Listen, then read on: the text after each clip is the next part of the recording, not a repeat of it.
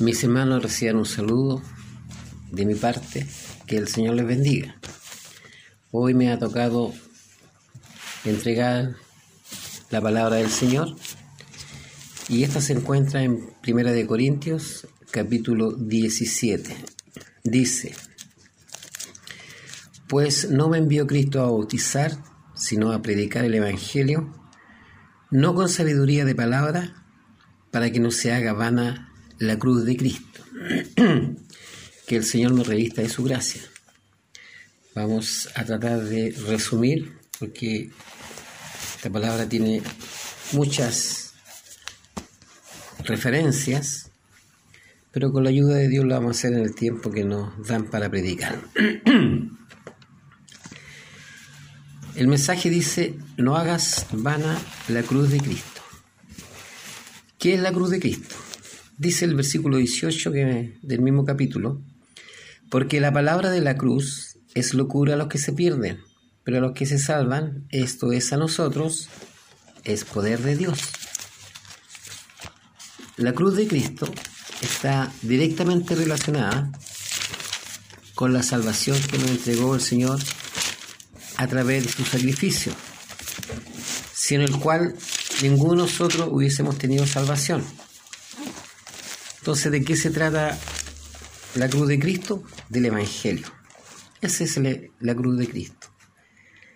Dice en Gálatas 1, versículos 6 al 10, Estoy maravillado de que tan pronto os hayáis alejado del que os llamó por la gracia de Cristo, para seguir un evangelio diferente.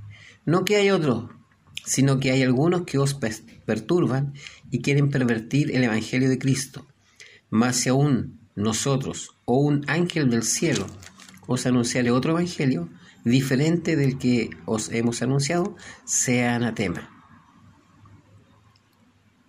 Como antes hemos dicho, también ahora lo repito, si alguno os predica diferente evangelio del que habéis recibido, sea anatema.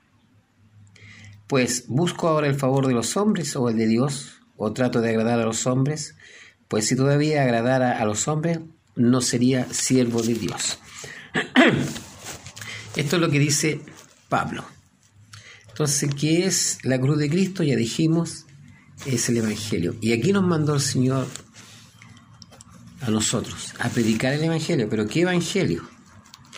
Los hombres con el transcurrir del tiempo han tergiversado, como dice la palabra aquí, no es que exista otro Evangelio, o si no, algunos le quieren dar interpretación distinta.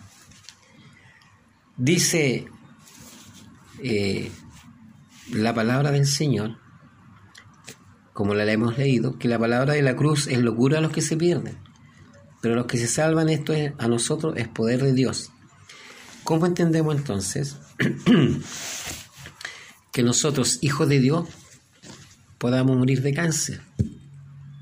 Yo como evangélico, ¿cómo? Si Dios, yo le pido a Dios, me tiene que responder. ¿Cómo un hijo de Dios puede estar en la extrema pobreza? Entonces no soy hijo de Dios porque Él no me ha respondido. Pero es que el Evangelio no se trata de eso.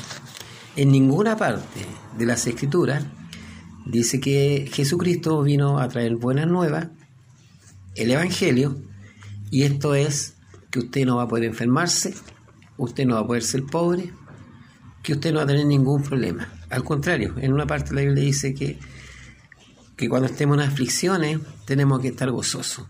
Así que ese es el Evangelio, mire. Hay algunos personajes que tomando la palabra de la cruz, o sea, la Biblia, hablan de la prosperidad. E invitan a la gente a que le traigan 10.000 al Señor porque le va a devolver 100.000. O también erróneamente dicen que si usted cree algo, tiene que declararlo y que Dios se lo va a dar. Si usted quiere un Mercedes-Benz, párese frente a un Mercedes-Benz y declárelo, ese auto es suyo y el auto va a ser suyo. Eso, mi hermano, no puede ser. También he visto con tristeza como algunos de mis hermanos hablan de la bendición del Señor. Dicen, estoy bendecido, mi hermano, no hay que hacer con tanta bendición. Tengo tres autos, Me acabo de comprar una quinta casa. Ese es mi Señor, me está bendiciendo. Hermano, ¿sabe cuál es el antónimo de bendición? Es maldición. Y hay hermanos nuestros que van a la reunión y al otro día no tienen qué comer. O sea, ese hermano que tiene tres autos y cinco casas está bendecido, es bendito, y aquel que no tiene que comer es maldito, y ambos son hijos de Dios. ¿Cómo entiende usted eso por bendición? Esa jactancia es mala. El Señor nos da añadidura para que podamos vivir, pero la verdadera bendición es el Evangelio, es la salvación, es así que es bendición. Mire, nosotros no podemos hacer van a la cruz de Cristo prometiendo cosas que no nos autoriza. No podemos salir a predicar a la calle y decir, hermanos, o sea, perdón, a la gente decirle vecino, oyente, como decimos nosotros, persona que escucha. Si usted viene al Evangelio, si tiene una enfermedad, Dios la va a sanar. Si no tiene casa, Dios le va a dar casa. Si no tiene trabajo, Dios le va a dar trabajo. Acérquese al Señor. Mi hermano, usted no está autorizado para ofrecer cosas que Dios no le ha permitido ofrecer. ¿Sabe lo que sí está autorizado para ofrecer? es la salvación. Si usted acepta a Jesús como su único y personal Salvador, va a tener la salvación y vida eterna. Eso sí, hermano, puede hacerlo, está autorizado. Porque dijo Jesús, ir por el mundo y predicar mi evangelio a toda criatura. Y el que creyere y fuere bautizado será salvo, y el que no creyere será condenado. Ahí estamos de acuerdo. Esa es la verdadera cruz de Cristo. Quiero terminar, mi hermano, esta pequeña exhortación con un testimonio que me motivó eh, contarlo porque me parece que viene muy bien a esta palabra, no hacer vana la cruz de Cristo. Yo he escuchado muchos testimonios a través de mi vida cristiana, sanidades, milagros de deudas que se pagan, testimonios de personas que no creían en el Señor y de la noche a la mañana se les apareció el Señor y les cambió su corazón, que eran borrachos, después dejaron de tomar, todo eso he escuchado. Pero el testimonio que le voy a contar ahora a mis hermanos, para mí es extraordinario. Estaba yo en una reunión y había un hermano que estaba muy triste. Y otro hermano me dijo, hermano Fernando, ¿por qué no vamos a ver a mi hermano Juanito se llamaba? Digo que se llamaba porque partió los brazos del Señor. Y vamos a orar por él. Amén, mi hermano. Y partimos. Pero llegamos allá a su lugar de trabajo donde él vivía y no estaba. Entonces volvimos al auto en que íbamos y nos pusimos a conversar de las cosas del Señor. Y un joven dijo, hermanos, yo tengo un testimonio que no lo he contado nunca, una sola vez. Y siento del Señor contárselo a ustedes. Y empezó a contar su testimonio. Este joven había sido criado en el Evangelio, pero después por las cosas naturales de la juventud se alejó de Dios y su madre, una mujer fiel, seguía en el Evangelio. Antes de partir lo llamó y le dijo, hijo, yo voy a partir de este mundo, quiero que me hagas un favor, que me hagas una promesa. Cuando yo me vaya de este mundo, quiero que tú ocupes mi lugar en la iglesia donde yo voy. El joven, con el amor que le tenía a su madre, le dijo, bueno mamá, así lo haré. Partió la hermana y este joven empezó a ir a la iglesia pero cada vez que estaba en la reunión iba por cumplir. Y llegaba a la casa igual. Un día habló con un hermano y le dijo, hermano, ¿sabe que yo me arrepiento de haberle hecho una promesa a mi mamá? Porque yo estoy en la iglesia porque mi mamá me lo pidió. ¿Usted por qué está en la iglesia? Y este hermano dijo, yo estoy por un testimonio propio que tengo en mi vida. ¿Y cómo se hace eso? Órele a Dios y que le dé un testimonio. Este joven dijo, lo haré. Y empezó a orar todos los días. Una hora, dos horas. Y le pedí un testimonio a Dios, le pedí un testimonio a Dios. Hasta que una noche dice que estaba durmiendo y tiene un sueño. Y en el sueño dice que se ve frente a Jesucristo, a Jesús y a Barrabás y un hombre que estaba al medio, que todos sabemos quién es, Pilato. Y decía, ¿quién soltamos? ¿A Jesús o a Barrabás? Y él dice que andaba vestido con ropa, la que usamos nosotros, y el resto de la gente andaba con túnica, con ropa de la época. Y él se empezó a desesperar y le tomaba de los brazos y decía, amigo, ¿cómo se le ocurre a soltar a, Barrabás si Jesucristo es bueno y no ha hecho nada?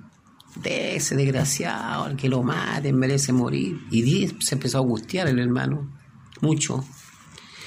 Y cuando ya decidieron que Barrabás fuera soltado, y después ve que a Jesús se lo llevan a un lugar donde le sacan la ropa a los romanos. Dice que se empezó a desesperar y dijo, no, dijo, este es un sueño. Y este es el testimonio que el Señor me está dando. Pero dice que cuando vio que le sacaron la ropa, le pusieron la corona de espina, dice que cuando se la ponen, dice que Jesús lo miró así al lado donde estaba él y con la mirada le decía, Daniel, porque así se llama este joven, ya no es tan joven, pero en ese tiempo era joven, esto es por ti. Y dice que cuando escuchó esas palabras mentalmente, se puso a llorar y le decía, Señor, despiértame por favor, no te quiero ver sufrir. Pero no despertó el hermano Daniel y lloraba. Dice que después le sacaron su ropa echaron suerte en ella. Dice que cuando lo golpeaban salían pedazos de carne de su cuerpo y cada vez que le golpeaban, dice que Jesús hacía así y miraba y con la mirada le decía, Daniel, esto es por ti. Y el hermano Daniel lloraba y lloraba y decía, Señor, por favor, despiértame ya, no quiero más testimonio. Con esto tengo. Bueno, mis hermanos, para resumir, Vio cuando a Jesús lo golpearon. Vio cuando a Jesús le clavaron un clavo. Dice que le clavaron el primer clavo en su mano. Jesús hizo un gesto de dolor y lo miró nuevamente y le dijo, Daniel, esto es por ti. Después le clavaron la otra mano, lo mismo, Daniel, esto es por ti. Y cada sufrimiento que él tenía, cuando le clavaron sus pies, cuando estaba arriba en la cruz colgado, lo miraba de lejos y le decía, Daniel, esto es por ti. Y este hermano lloraba y decía, Señor, despiértame, por favor, no quiero más testimonio. Hasta que despertó. Hermanos, he resumido el testimonio porque es mucho más largo. Este joven tuvo dos horas llorando cuando despertó. Su, padre, su, su hermano dice que se preocuparon, ¿qué le pasa a Daniel? Y él no podía hablar durante dos horas. Querían llevarlo a la, a emergencia, al hospital. No, le decía, no, no. Y lloraba y lloraba y lloraba. Estuvo durando dos horas el hermano Daniel. Y el hermano Daniel nos decía, hermanos, ese es mi testimonio. Ahí el hermano se convirtió al Señor, viendo la crucifixión de Cristo. Hermano, no haga en vano la cruz de Cristo. Todo lo que sufrió el Señor, todo lo que mi hermano Daniel vio y que estuvo llorando dos horas después, todo eso sufrió por culpa mía y por culpa suya. Pero usted no anda ofreciendo las cosas que el Señor no le ha autorizado. Lo único que puede ofrecer es salvación y vida eterna.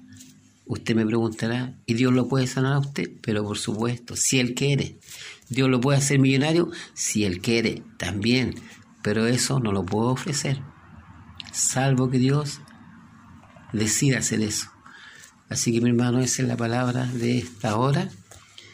Y recuerde, no haga vana la cruz de Cristo. Para mi Dios, honra y gloria.